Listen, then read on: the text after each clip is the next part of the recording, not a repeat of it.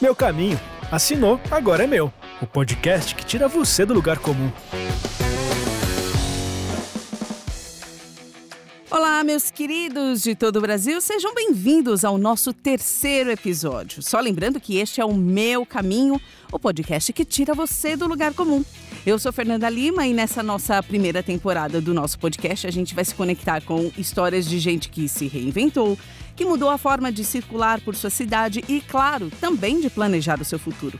E a cada nova edição, a gente traz para você aqui um podcast novo e, claro, no seu agregador de podcast preferido, com jornadas, muitas histórias imperdíveis. E, claro, se você se identificar com algumas delas, tira um print da sua tela de celular, posta no Instagram e marca o nosso arroba, arroba localiza meu, meu com dois Os no fim, que a gente vai tirar todas as suas dúvidas por lá também.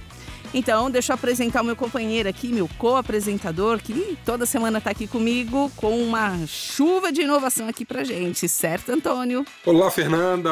Olá, todo mundo que está nos ouvindo. Realmente é o melhor tipo de chuva que existe chuva de inovação.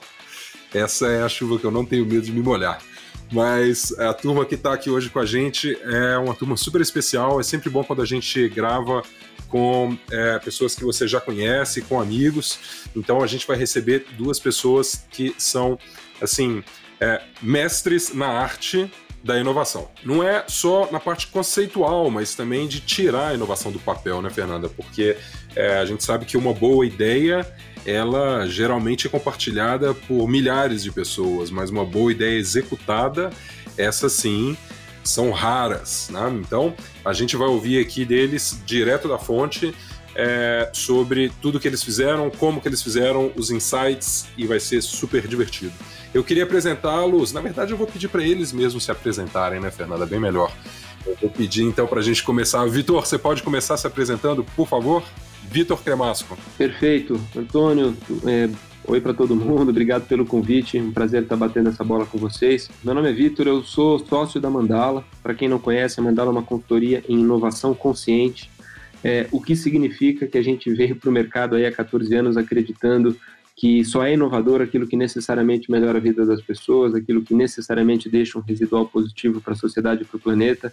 Então a gente está há 14 anos aí trabalhando com grandes organizações em projetos com essa finalidade de acelerar as reflexões sobre propósito no mercado e mais do que conceitualmente na prática também, como o Antônio bem colocou no início, é essa ideia de que propósito não se tem, se vive. E acho que essa é uma grande questão que as empresas estão enfrentando hoje, nas estratégias, nas suas culturas, nas suas comunicações. Então é a serviço disso que a Mandala está. E eu, enfim, venho de uma formação aí em letras, redator como assessor de imprensa, até me tornar sócio da Mandala e entrar mais a fundo nesse mundo da inovação e dos negócios. Vou ter um prazer enorme em compartilhar um pouquinho com vocês dessa minha trajetória aí. Um prazer. Muito obrigado. E eu queria convidar também para compor aqui hoje a nossa, nossa bancada é, o Natan Janovic. Pronunciei correto, Natan? Tem várias formas de pronunciar, né? Vários sotaques. Se quiser falar em russo, é Janovic. Mas se quiser falar brasileiro, você pode, pode falar Janovic. Ou qualquer variação dessa tá válida. Natan Janovic, então, já que a gente está no Brasil, é fundador aqui da Rent Brella, não é, Natan? Conta pra gente. Exatamente, sou fundador da Rent Brella, primeira empresa do mundo a fazer compartilhamento de guarda-chuvas em larga escala. É um prazer estar aqui com vocês.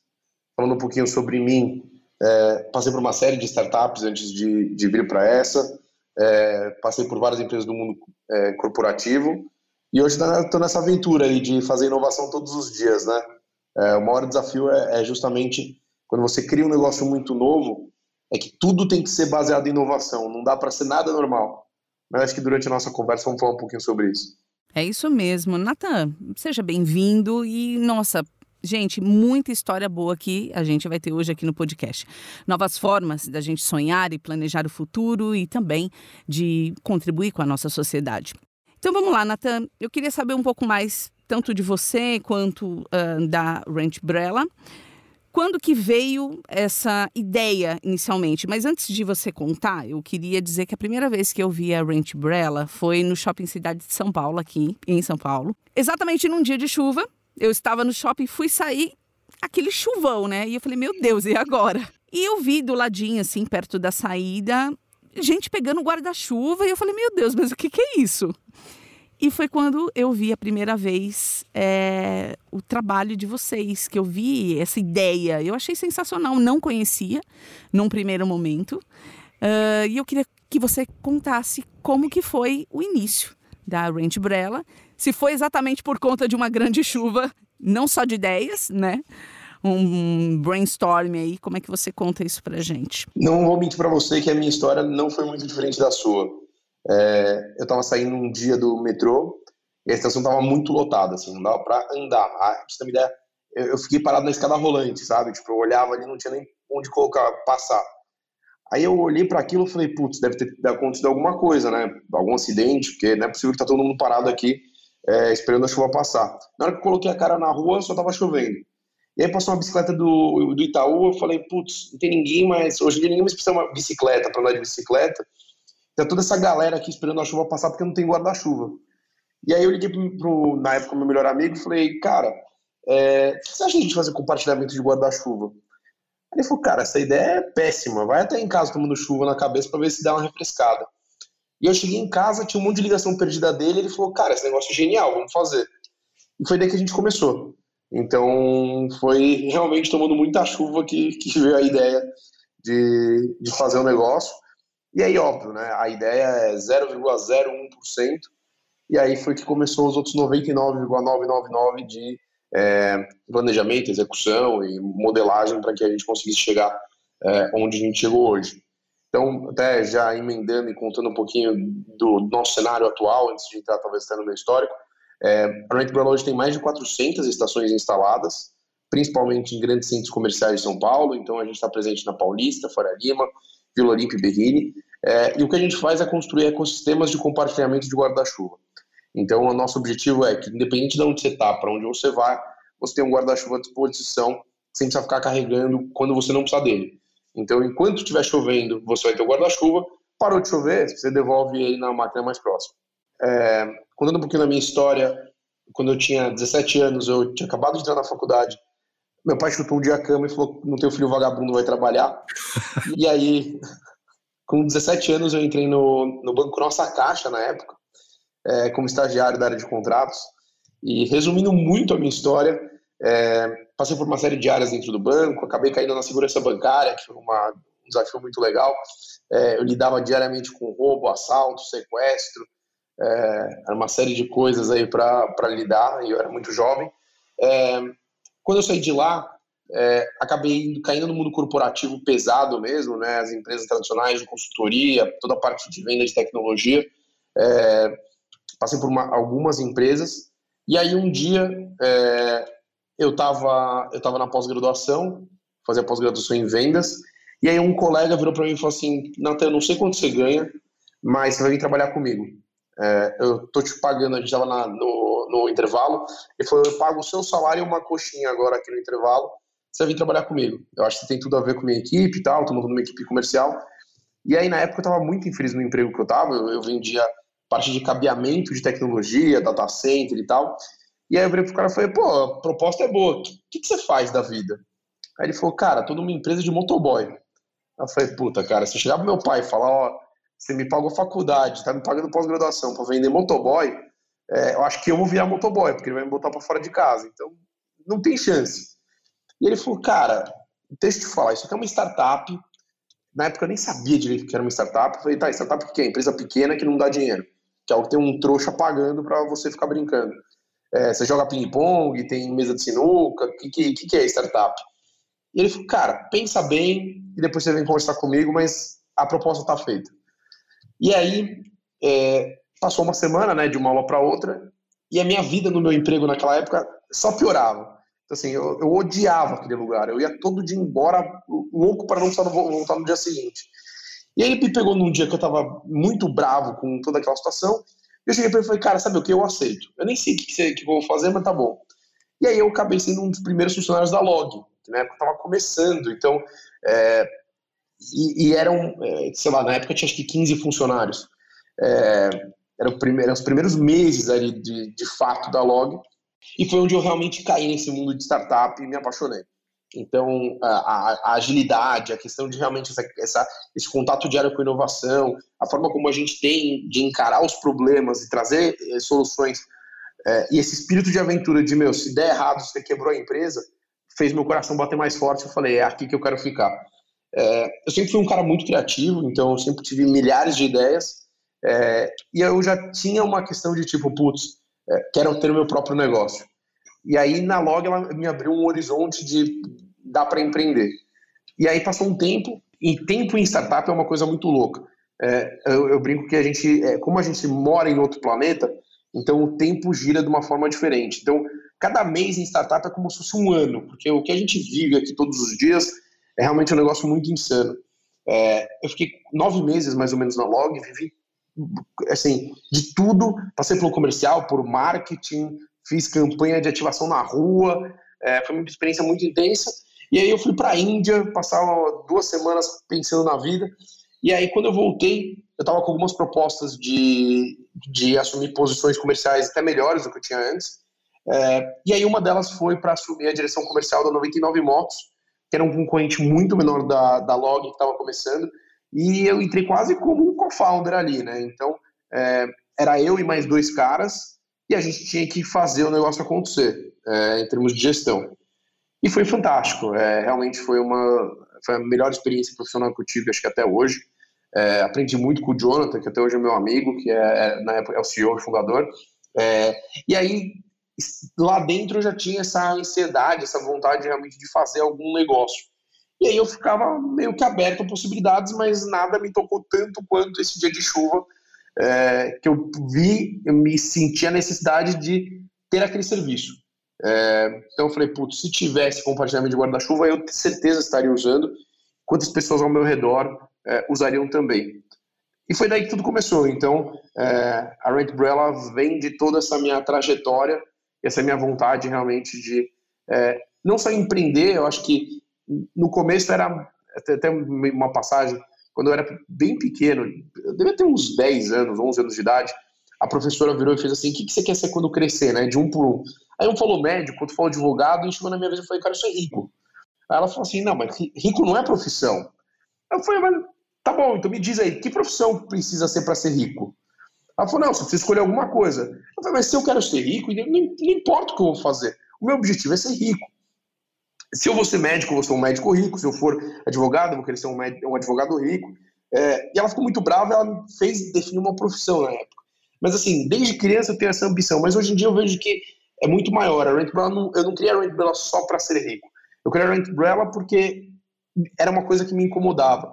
É, eu vi uma frase outro dia que eu achei genial, que era mais ou menos o seguinte: se você como empreendedor, se a sua ideia pra, não, não é fundamental para o seu mundo ser melhor, então você não acredita nela.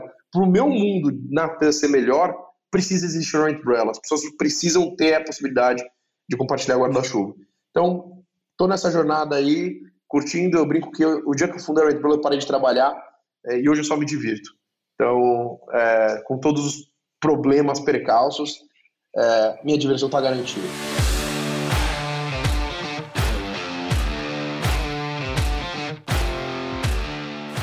Pois é, nada como uma tempestade, um brainstorm de ideias para poder fazer essa, essa inovação com a Umbrella, né? Pois é, eu achei genial aqui o que o Nathan falou, porque é o gancho perfeito para a gente começar a ouvir o Vitor, porque há um, uma, uma linha que costura tudo que o, que o Nathan falou aqui sobre as diferentes passagens que ele teve e sobre o momento que ele está vivendo atualmente, que sempre tem um pano de fundo de propósito. Esse pano de fundo de propósito, ele é desde a influência do pai, falando você tem que trabalhar vagabundo com 17 anos, passando pela insatisfação por estar no emprego que não permite que ele expresse, que ele faça tudo aquilo que ele tem desejo de fazer, até culminar na fundação da Rente Brella, em que a construção se dá não só, obviamente, de uma empresa que tem que ser rentável, que tem que ser uma empresa lucrativa, mas uma empresa que tem um propósito por trás que faz com que, nas palavras do próprio Natan, o mundo seja melhor pela sua existência.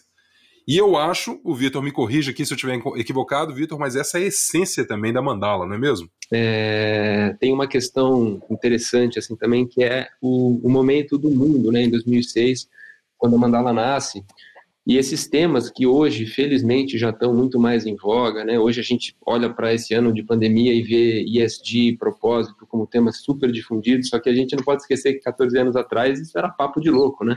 Exato. Isso era papo de hippie, vamos dar a mão e cantar com baiá, vamos salvar o mundo. Que, que molecada é essa daí que vem com esse papo de que dá para fazer o bem ganhar dinheiro e tal?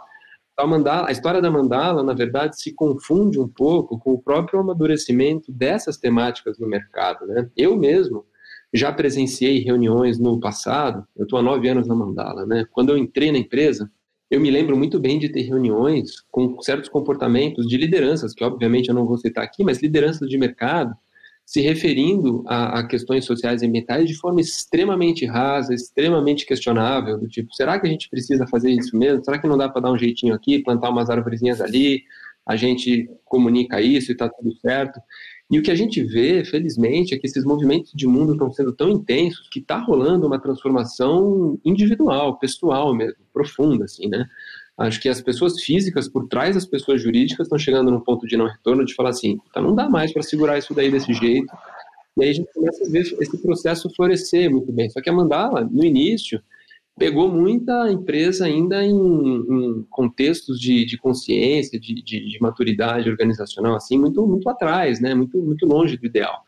E aí, é, quando, quando o Lourenço é filho de diplomatas, então nasceu, viveu fora do Brasil, que hoje é meu sócio, né? então ele é, volta para o Brasil, entre aspas, volta, já grande, já tendo começado a trabalhar fora do Brasil e tal, chega aqui e vê um contexto extremamente carente no Brasil de um jeito sério de fazer negócios. Vê um território assim muito propício para uma proposta de valor de uma consultoria que traga propósito, que traga sustentabilidade, que traga consciência como fio condutor. E aí começa a mandá-la com esse nosso propósito que permanece até hoje de acelerar a mudança onde ela é mais necessária. Então, onde a gente acredita que a gente pode estar a serviço de uma transformação, de uma evolução de mentalidade, de uma visão mais sistêmica, de um valor mais compartilhado, a gente arregaça a manga e a gente está lá. É, e aí a mandala vai amadurecendo e vai vendo o mercado também se abrir. Então, eu diria que hoje a mandala está na adolescência. Não, não é uma coincidência que são 14 anos de empresa, mas eu acho que a gente agora está, inclusive, começando a ver os frutos de tudo aquilo que a gente disse. Então a gente está num momento de muita alegria, assim, de ver propósito em capa de jornal, de ver é, é, é, as empresas em, em eventos, em, em, grandes conferências, tendo painéis sobre esse tema com destaque, com visibilidade. Aquelas sementinhas que a gente plantou, de alguma forma, é, é, florescendo agora. Então, é, é, isso, mas não quer dizer que tenha sido fácil, né? A gente é uma, inclusive, uma consultoria boutique até hoje por opção, a gente tem aproximadamente 40, 45 funcionários no mundo, somos 18 no Brasil. A Mandala tem escritórios hoje também em Nova York, em Portland, em Berlim, na Cidade do México e em Tóquio. E, mas sempre com essa perspectiva bastante artesanal e próxima de trabalhar, de entrar em projetos cujo impacto realmente deixe um legado positivo. É isso. Não sei se, se acrescentei aí seu. Respondeu sim, Vitor. Eu queria fazer uma pergunta adicional aqui, se a Fernanda não se importar mas a gente vem discutindo nos episódios anteriores aqui do nosso podcast sobre a questão da posse sendo substituída pelo uso, que é um pouquinho aqui do que o Natan faz, é um pouquinho do que o meu faz, né? E essa substituição ela permite que você tenha um compartilhamento e, portanto, você é, tem uma gestão melhor dos recursos. Né? Eu não preciso, por exemplo, é, ter o meu próprio guarda-chuva multiplicado por um milhão de pessoas que está rodando dentro do metrô, andando com ele dentro da sacola, sabendo que, olha, vai ter um me esperando ali se estiver chovendo. É a mesma coisa com o meu carro, eu não preciso comprar, eu posso usar esse carro e, a destinação futura dele pode ser outra. Isso tudo contribui bastante para o que você tem falado. O que eu queria te perguntar é: a gente está dentro aqui desse universo, a gente está vendo o exemplo da Rent Brella, a gente está vendo o exemplo da Meu, a gente viu outro exe outros exemplos em, em outros encontros. Mas qual a magnitude desse movimento para vocês, Vitor? Como que vocês estão vendo este pilar que está sendo é, trabalhado pelas, pelas marcas que eu citei aqui de uma forma mais ampla? Isso é é uma característica do mundo ocidental? Isso está no mundo inteiro? Como que você está vendo essa, esse desenvolvimento? Você consegue falar para a gente um pouquinho? Claro, com prazer. É, a gente... Acho que para responder tua pergunta, a gente precisa fazer uma leitura ampla de momento, de mundo e de mercado, né? Eu estava agora há pouco comentando para vocês desse ano de 2020 simbólico, né, em que é, o ESG como conceito explode, começa a influenciar muito mais decisões de investimento. Inclusive tem estudos recentes que mostram que mais de 80% dos grandes fundos e principais investidores do mundo já consideram ESG nas suas tomadas de decisão. E aí, para chegar na resposta da tua pergunta, acho que a gente precisa pensar numa herança de mercado em que a gente falou muito sobre sustentabilidade, por exemplo, e está muito claro e cada vez mais que não adianta sustentar, né? A gente precisa regenerar. É, esse é um conceito que está permeando aí as é, discussões de vanguarda em sustentabilidade no mercado, é deixar de falar em sustentabilidade, passar a falar em regeneração. É, não dá mais para falar em reciclagem, a gente precisa falar em redesign, a gente precisa inventar novos modelos. E acho que é por trás de tudo isso que tal tá que você está trazendo, Antônio, assim, essa ressignificação do ter. Eu acho que isso vem de uma mentalidade social das próprias pessoas se sentirem engajadas e participantes e influentes na forma de consumir, de reduzir desperdício. Então, eu acho que é inevitável, diria que é um ponto de não retorno nessa nova mentalidade. Felizmente, muitos cases recentes de startups e de inovações já estão se consolidando e estão ajudando, inclusive, a formar esse comportamento, que no início era um comportamento novo para muita gente, mas hoje você vê pessoas já que você falaria assim, nossa, essa pessoa vai ter dificuldade de usar um aplicativo de, de mobilidade ou usar um Airbnb da vida. Não. Hoje em dia, grande parte da sociedade já está mais familiarizada, já está mais confortável com esses novos modelos. E eu, sinceramente, acho que quem não entrar aí vai perder o bonde. É, grandes indústrias centenárias que não entrarem aí vão ser simplesmente engolidas aquela frase de que o seu maior concorrente está nesse exato momento numa garagem. Né? Fenomenal, Vitor. Obrigado.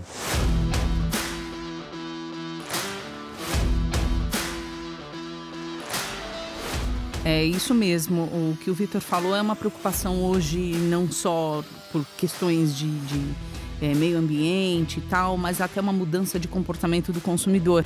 Que ele hoje procura sim consumir menos ou consumir de forma consciente. É o que ele falou: só a reciclagem em si de materiais ela não é suficiente para a gente poupar recursos naturais e a forma como a gente usa é, enfim, tudo aquilo que, que está ao nosso alcance. E é por isso que uh, o meu tem também essa ideia de não ter, e, e sim é, é, usar ou ter um serviço e não um produto, né?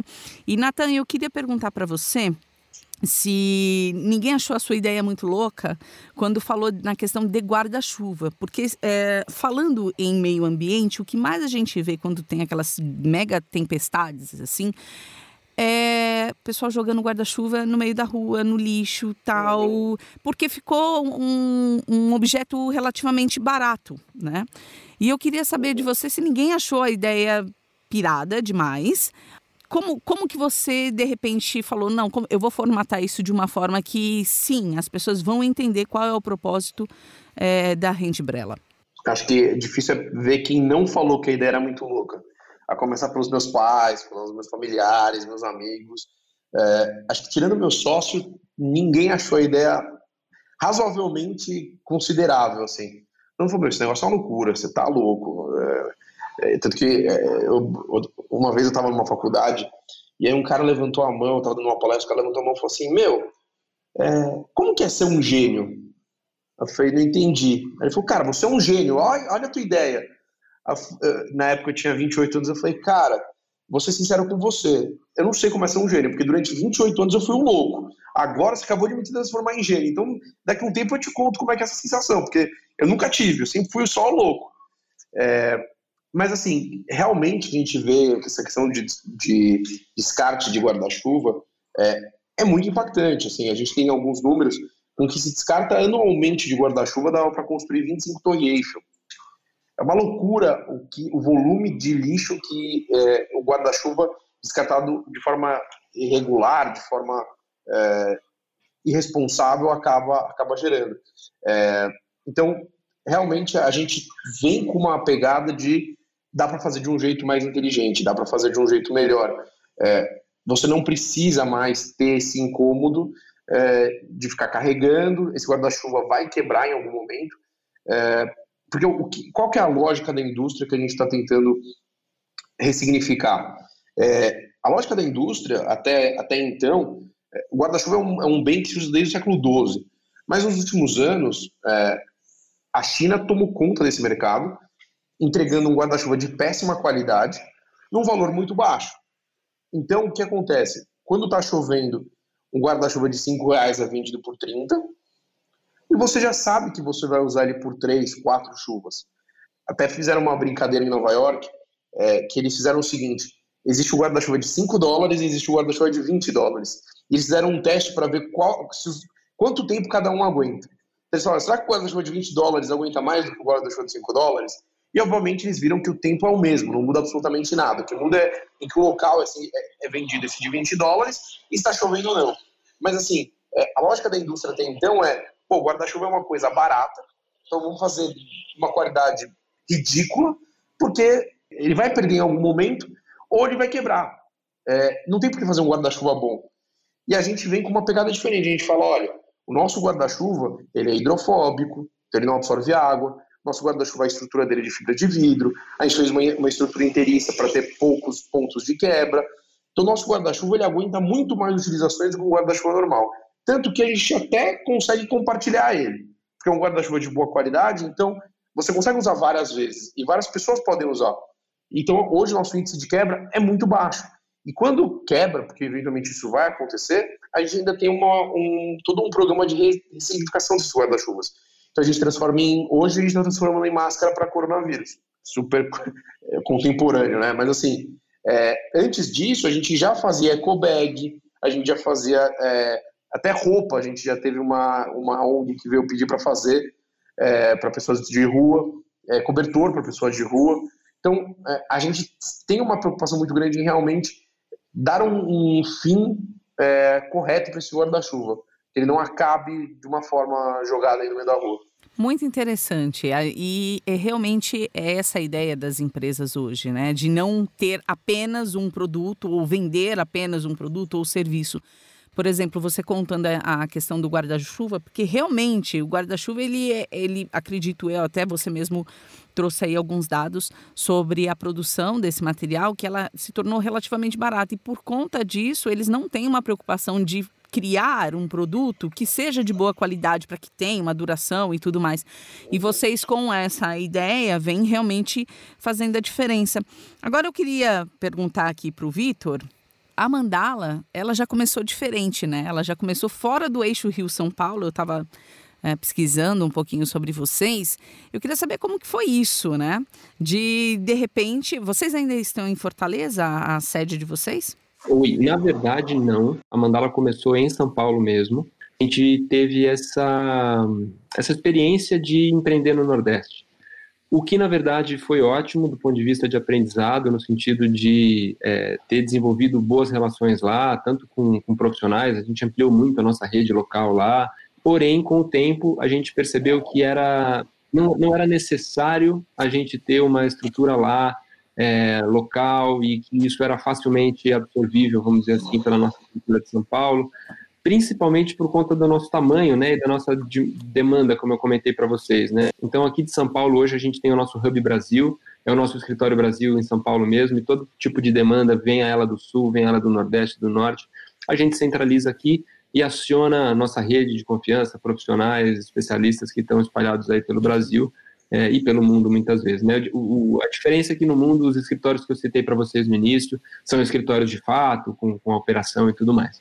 Mas, mas de fato, foi, foi uma experiência diferente, assim, inusitada, empreender, sobretudo com o escritório em Fortaleza, que num primeiro momento não é uma capital que você olha e imagina, assim, nossa, tem um escritório em Fortaleza, mas a gente experimentou e foi, foi uma boa ocasião né, naquele momento. Eu queria ouvir dos dois um, um pouquinho. É uma pergunta que vai ser um pouco polêmica, mas eu acho que a gente está aqui também para falar de temas polêmicos, né? Porque, na verdade, a verdade verdadeira é que no fim do dia, é, para um empreendedor, talvez seja muito mais fácil ele importar um container de guarda-chuva da, da, China e vender aquilo de qualquer jeito, né?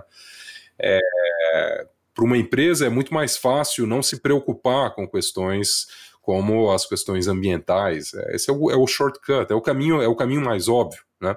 A minha, minha pergunta que é, talvez ela esteja passando na cabeça das, das pessoas que estão ouvindo também é, puxa vida, o Natan poderia estar tá vendendo com muito mais facilidade do que cuidar da logística reversa, da reciclagem, de para onde vai, do que vai acontecer. Ao mesmo tempo, o Vitor está falando sobre propósito. As empresas precisam ter um propósito, é isso que move as pessoas, o que está por trás.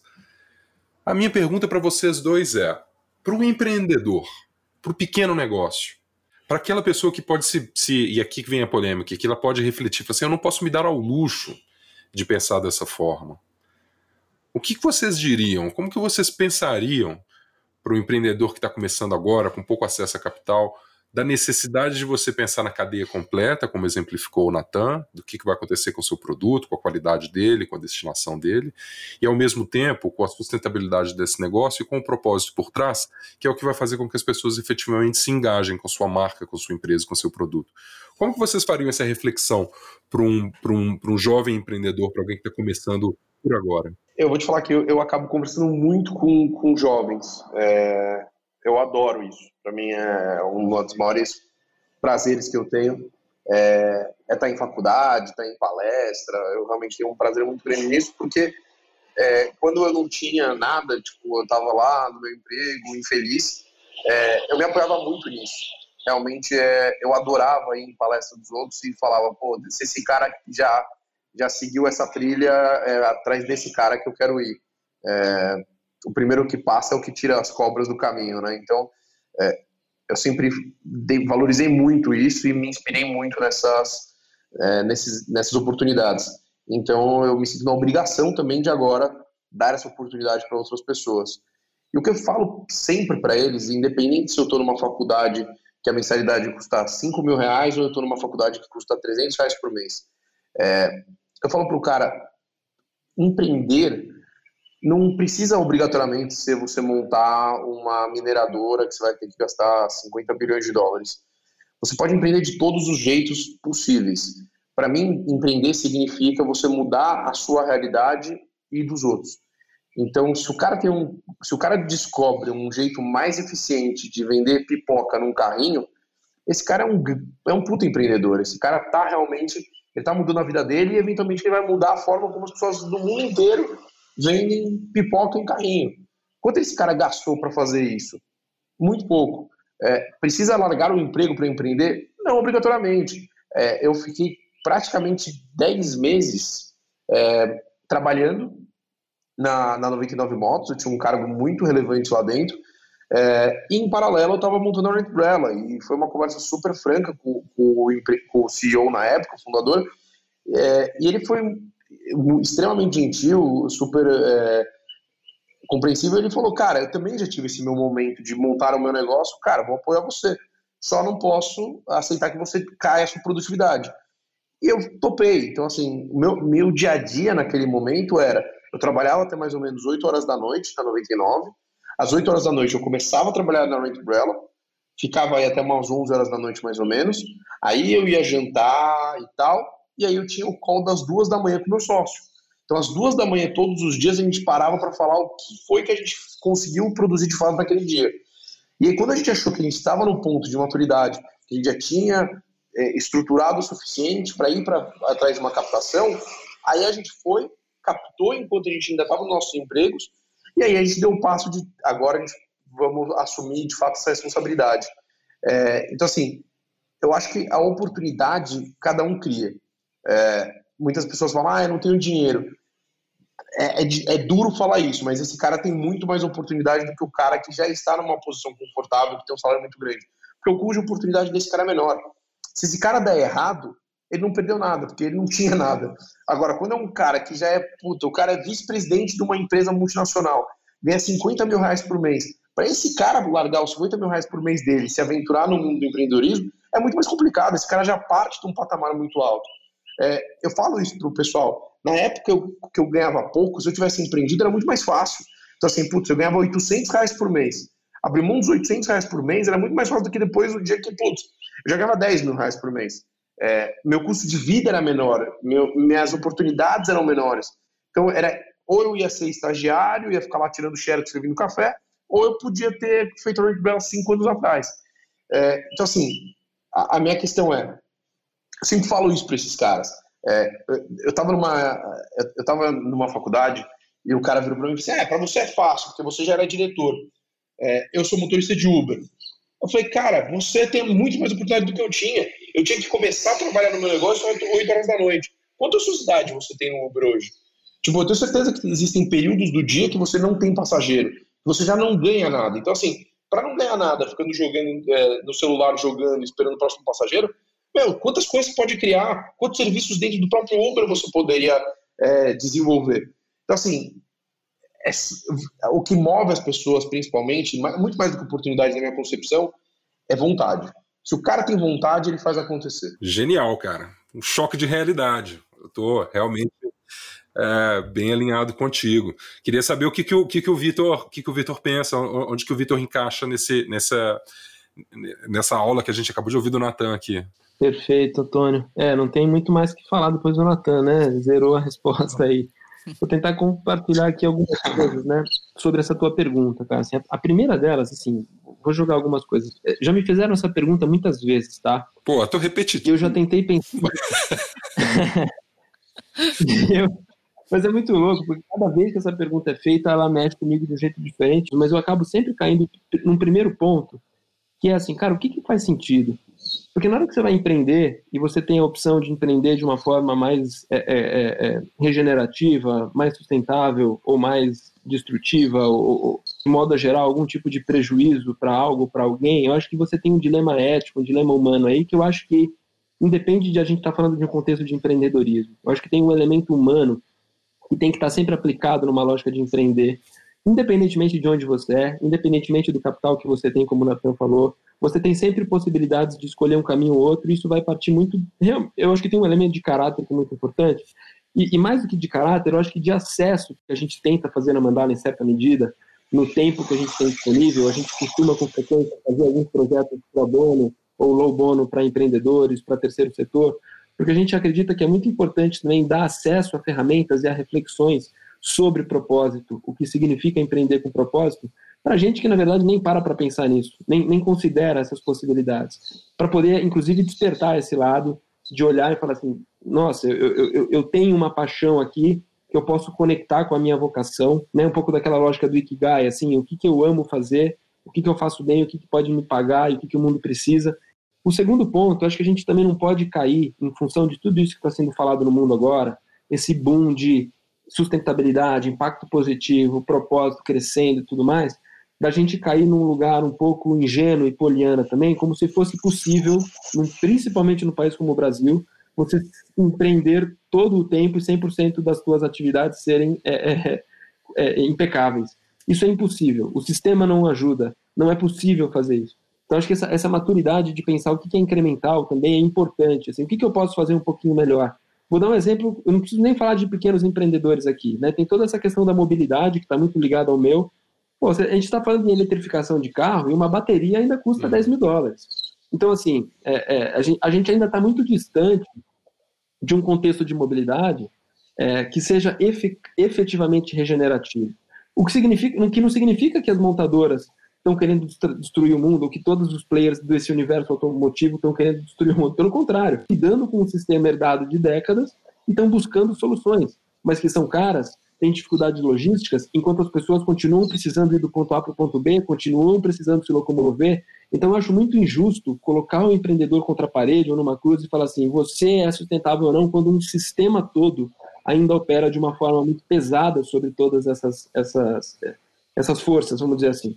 Então, acho que a gente também tem que ter essa maturidade, essa, essa clareza de que não é fácil. A gente não está falando de temas fáceis, para também não ser condenativo nesse sentido.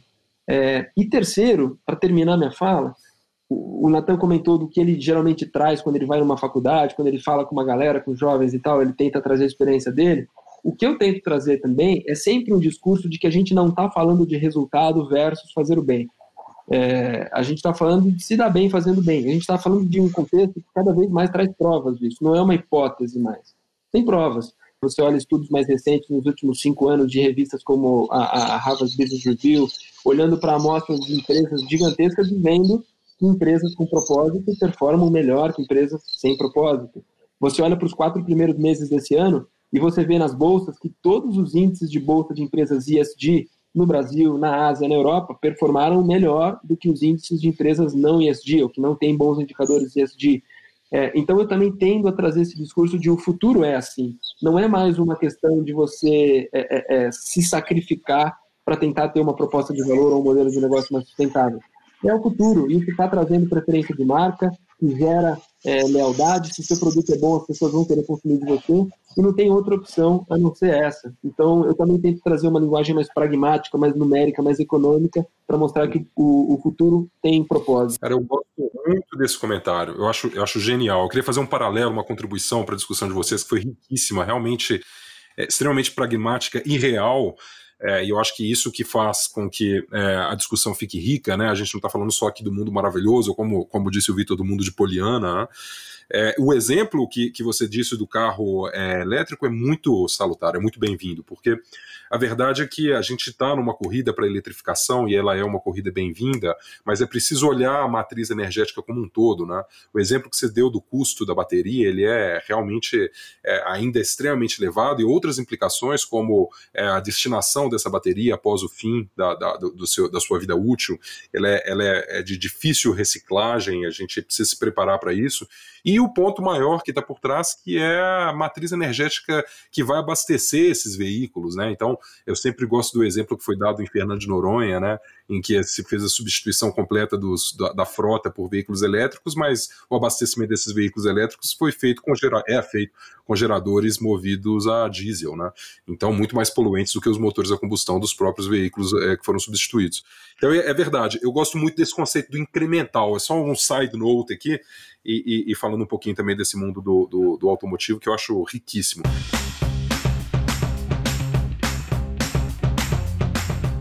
Fazer uma pergunta agora para os dois, porque o Natan comentou que ele gosta muito de é, palestrar, falar com os mais jovens. Mas o desafio não é tanto com os mais jovens. Os mais jovens normalmente eles são mais receptivos a essas novas ideias, a essa mudança de, de mentalidade e tudo mais. Eu queria saber do Vitor e do Natan se é possível trazer essa mesma cultura para empresas que são mais tradicionais e distantes dessas questões. Como que vocês veem e como que vocês de repente mudam ou convencem, não sei se seria o termo correto, mas como que vocês lidam com as empresas e as marcas mais tradicionais nessa mudança de, de mentalidade? Bom, a tua pergunta é ótima, na verdade, acho que ela, ela fala muito do que a gente tem enfrentado nesses 14 anos de Mandala, né? Quando eu conto para vocês que o nosso propósito é acelerar a mudança onde ela é mais necessária, essa frase bonita aí, na verdade, o que ela está querendo dizer é que a gente entra numa, num cada é, é, furada, assim, louca de pegar empresas que realmente estão é, é, furacão, vamos dizer assim. É, e que as pessoas físicas, como eu sempre gosto de falar, estão é, envolvidas, imersas e confundidas no meio de tantas dinâmicas, de tantas coisas, que você não consegue ver o todo, você não consegue, talvez, garantir que aquela pessoa jurídica como um todo vai para o mesmo caminho. É, isso acontece muito em empresas mais longevas e principalmente em grandes empresas, né, onde os fluxos de aprovação, onde as distribuições de poder são muito complexas.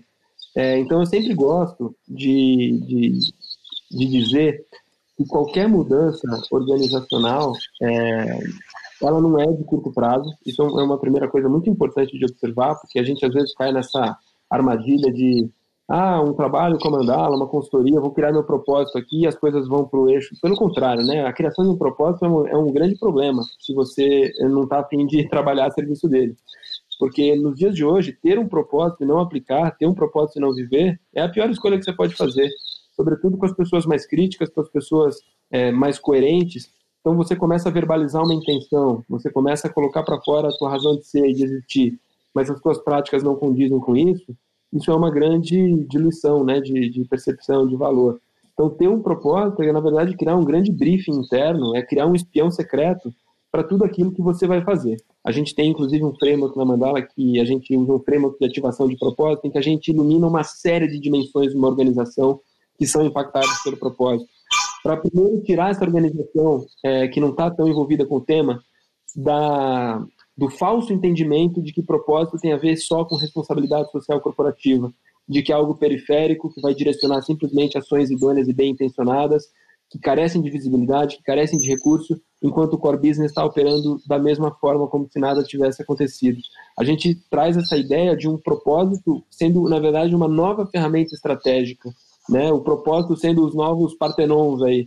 E quando a gente abre essa discussão e vai mostrando através de cases, vai comprovando que se o seu propósito permeia a experiência do cliente, você cria fidelidade, que se o teu propósito permeia a tua liderança, esse líder vai ser mais motivador, ele vai ter uma equipe que vai fazer o melhor trabalho da vida dela.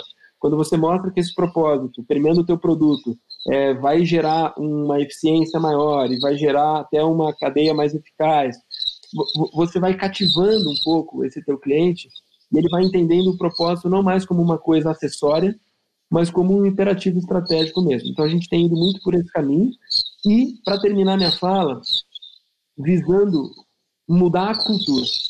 Porque se você não mudar a cultura e você vier com um propósito top-down, ah, escolhe um sponsor ali, essa pessoa vai ser guardiã do propósito, define algumas iniciativas, mas você não cria uma cultura orientada por propósito, isso vai perder tração muito rápido. Em um, dois, três anos, uma mudança de gestão, qualquer mudança de diretriz já derruba isso. Importante você criar esse entendimento é, é, da, da, da, teoria da mudança, como a gente fala na Mandala. Né? Uma empresa sem propósito, ela está numa fase de inércia. Quando você traz um propósito, você vai para uma fase de discurso, de campanha, em que você começa a falar das suas intenções, da sua razão de ser, mas as práticas ainda não são condizentes.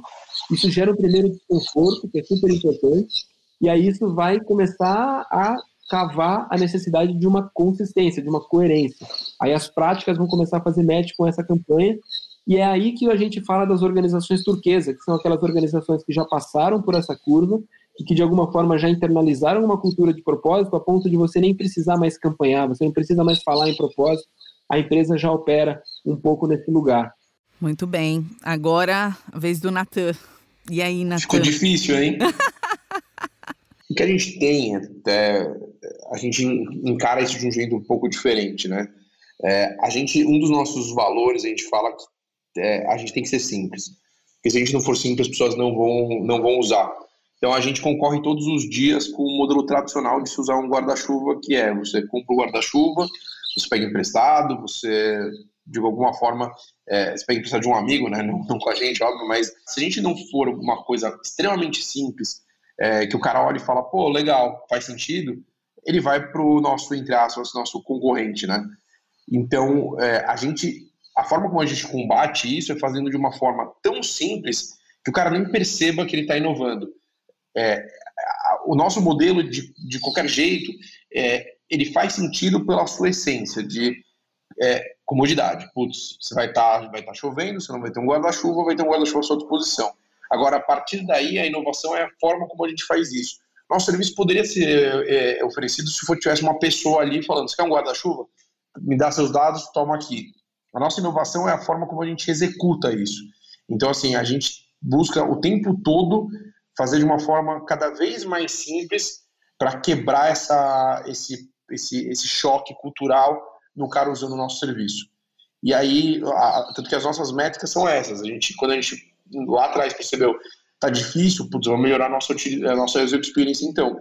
É, e a gente chegou hoje num modelo tão simples que mesmo a gente vê pessoas idosas que não estão tão acostumadas com a tecnologia, elas chegam na frente da máquina e elas entendem, porque são quatro passos.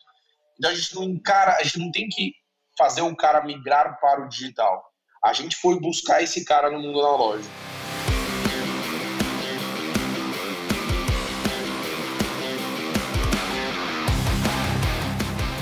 O que eu queria trazer agora um, um pouquinho, é, tanto para o Natan quanto para o Vitor, e aí eu realmente gostaria de ouvir os dois, é ok, a gente está entendendo o momento atual, tá tudo é, bem claro nas palavras de vocês, a gente entendeu também as opções que vocês fizeram para chegar até aqui e aquilo que vocês acreditam que foi necessário, tanto do ponto de vista pessoal quanto do ponto, do, do ponto de vista da empresa, para que elas é, se tornassem organizações bem-sucedidas e que impactam efetivamente a, a sociedade. No entanto, é, em reflexão, eu vejo que a gente está num ponto de inflexão agora, né, com tudo que está acontecendo. A gente tem uma grande pandemia, a gente tem mudanças significativas no cenário político global, e isso realmente é, faz com que a melhor das projeções seja, neste momento, no mínimo, menos assertiva do que elas seriam, talvez, há um ano atrás. Isso posto, como que vocês enxergam o futuro? O que, que vocês acham que já é fato consumado, aquilo que vai ser, e como que vocês enxergam o futuro também das empresas de vocês. Onde que a Rente Brela estará? Eu estou em Belo Horizonte, eu espero ver vocês aqui em breve, mas o que, que vocês estão planejando, o que, que na cartola, e aonde que a Mandala aposta que o futuro está e como que ele vai ser construído. Queria ouvir de vocês um pouquinho é, em perspectiva com esse cenário, pandemia, cenário político e aquilo que a gente já sabe e aquilo que vocês estavam guardando só para vocês e vão compartilhar com nossos ouvintes agora do futuro. Dando um overview bem rápido sobre o que eu enxergo da pandemia, acho que é uma coisa que um dia antes de começar ninguém imaginou e acho que é difícil da gente começar a pensar no dia seguinte dela, né? Existe uma uma questão que todo mundo fala do novo normal, depois que as coisas como vão mudar. O mundo não muda nessa velocidade, mesmo com pandemia acontecendo. É, o ser humano ele demorou tantos milhões de anos para evoluir, é, para sair do macaco, virar um ser humano. Não dá para a gente achar que agora teve pandemia, a partir de amanhã muda tudo, a nossa vida vai ser totalmente diferente do que era antes. É, eu realmente acredito que as pessoas tendem a voltar a, a pelo menos, a tudo aquilo que faz sentido vai continuar igual. É, existe uma economia de um trilhão de dólares que praticamente ninguém enxerga, mas que é a forma como as pessoas elas optaram por sair do campo e ir para cidades. A concepção de cidades ela depende da forma como as pessoas interagem, da forma como elas levam a vida. Então, é, muitas vezes as pessoas pensam no novo normal, ah, o home office vai ser para sempre.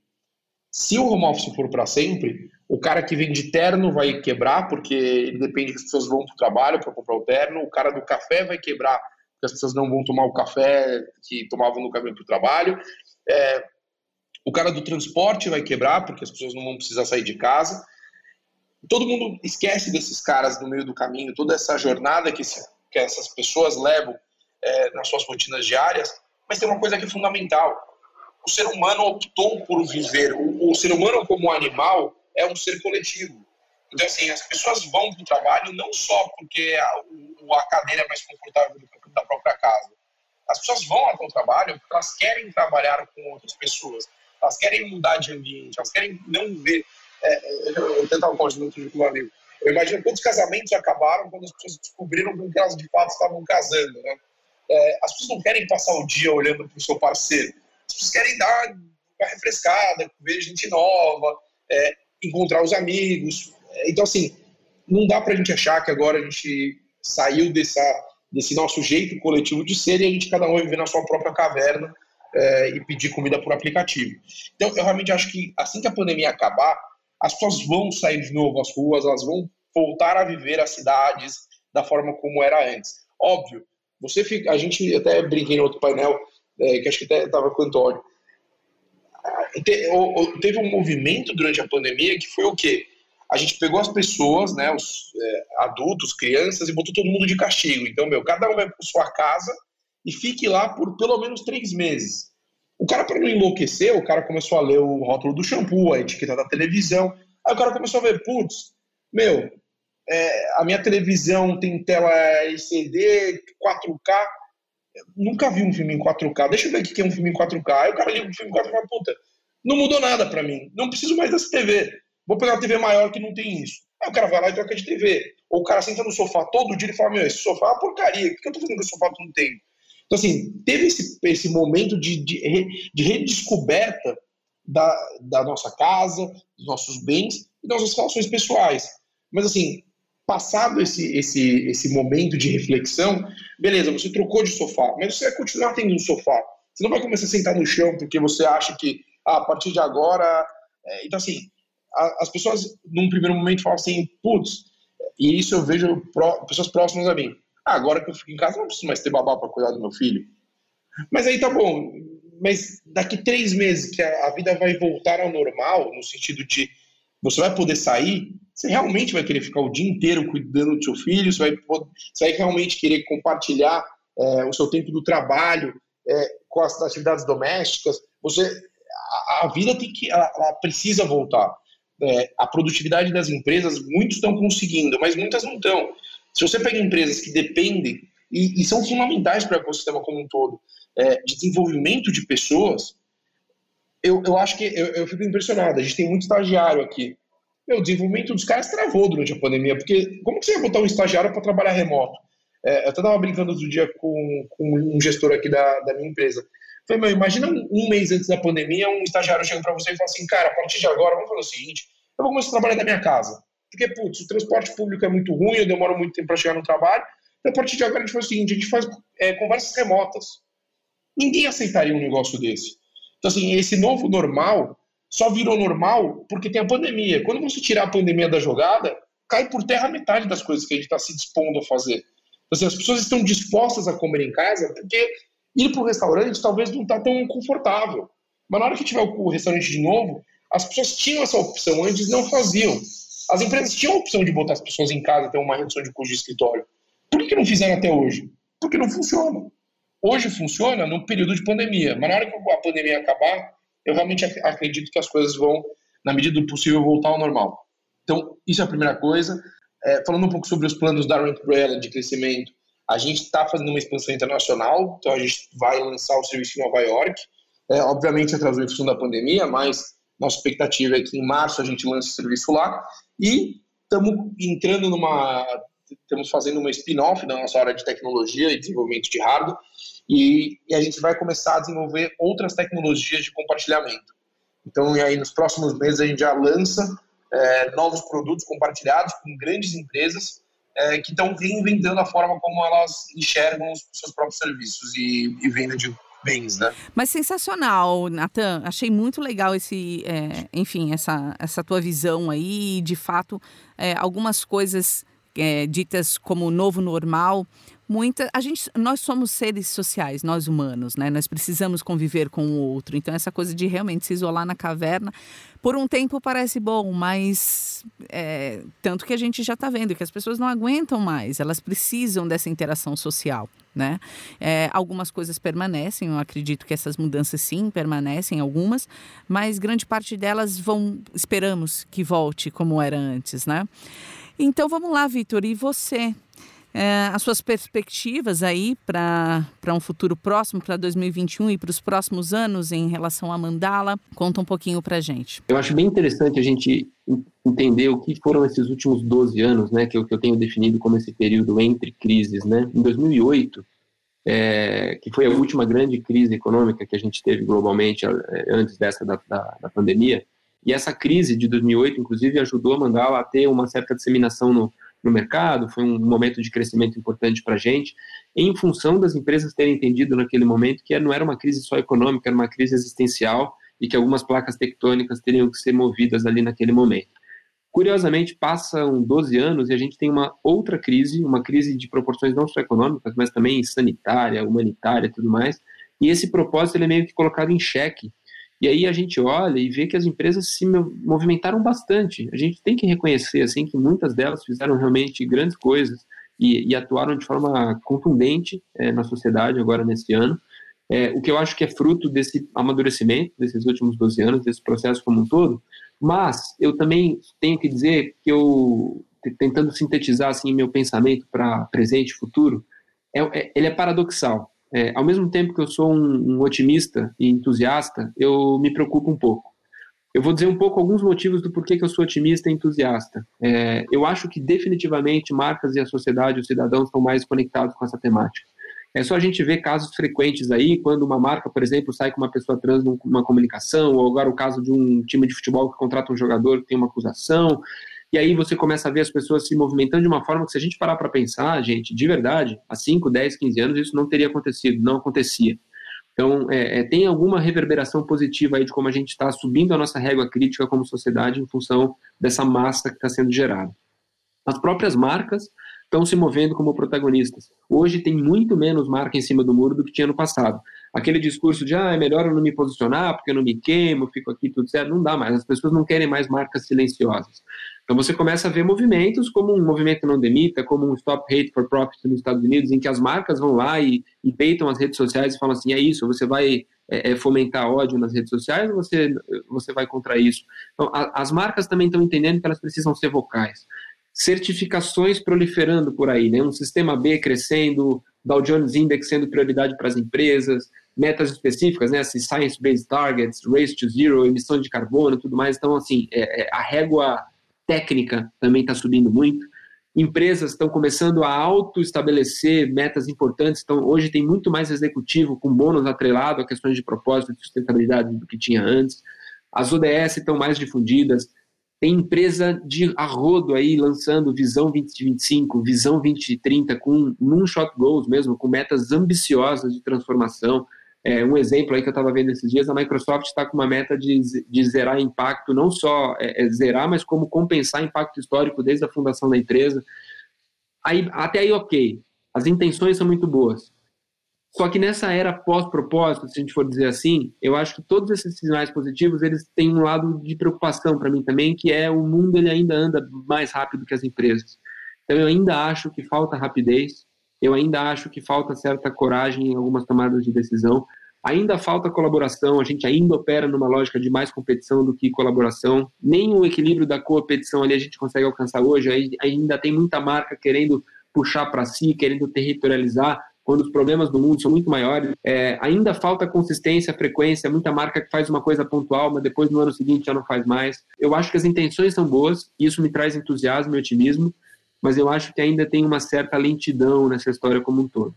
E aí eu termino dizendo os planos da Mandala, que na verdade são um resumo do que eu acabei de dizer. Eu acho que a gente continua a serviço desse movimento, a gente continua a serviço dessa transição, buscando trazer insumos, elementos, estímulos que mostrem para as empresas que o caminho é esse e que de alguma forma a gente consiga ajudá-las cada vez mais a quebrar esse gelo, a romper essas barreiras, a acelerar esses movimentos para que culturalmente, em tomada de decisão, elas estejam mais sensibilizadas a fazer o que a gente precisa, que é regenerar e que é correr atrás do prejuízo que a gente mesmo criou. Né? A gente não vai é, consertar problema nenhum agindo da mesma forma que a gente age há centenas de anos.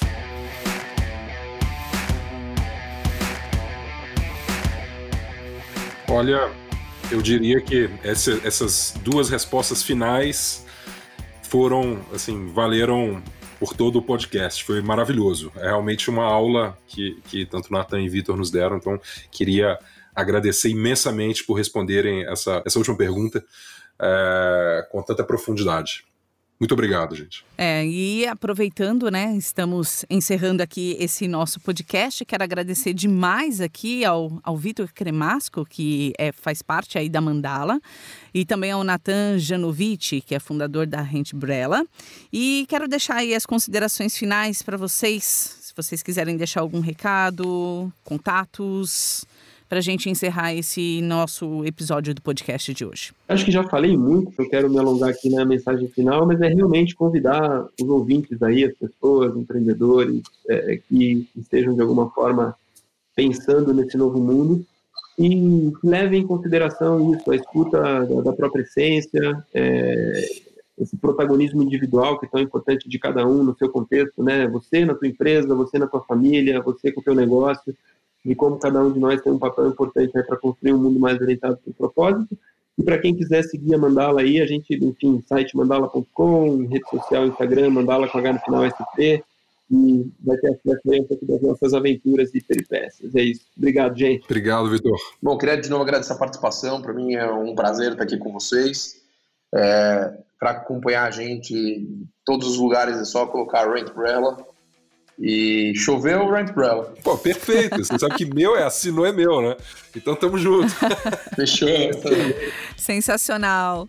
Bom, então eu quero agradecer mais uma vez aqui a minha companhia do Antônio Santos, mais uma vez aqui compartilhando né, a apresentação aqui do nosso podcast. Também agradecendo mais uma vez ao Vitor Cremasco e ao Natan Janovic aqui por compartilhar tantas ideias e inovações bacanas aqui com os ouvintes do nosso podcast. E lembrar você que é ouvinte do nosso meu, que você pode ouvir o nosso podcast em todos os agregadores de podcast. Então, todo episódio tem histórias bacanas, imperdíveis, gente que, enfim, traz ideias inovadoras, assim como o Localiza Meu que é o nosso serviço de carro por assinatura. E se você quiser, aproveita, dá um print aí na sua tela de celular, marca o nosso arroba, arroba localiza meu com dois Os no fim. E é isso, né, Antônio? No próximo episódio tem mais. No próximo tem mais, a gente sempre conversando com gente interessante que faz as coisas realmente acontecerem e que tiram você do seu caminho. Então, vai ser um prazer estar com vocês aqui no próximo podcast também, mas agradeço mais uma vez os nossos convidados e até breve. É isso, pessoal. Valeu. Até a próxima. Meu caminho. Assinou, agora é meu o podcast que tira você do lugar comum.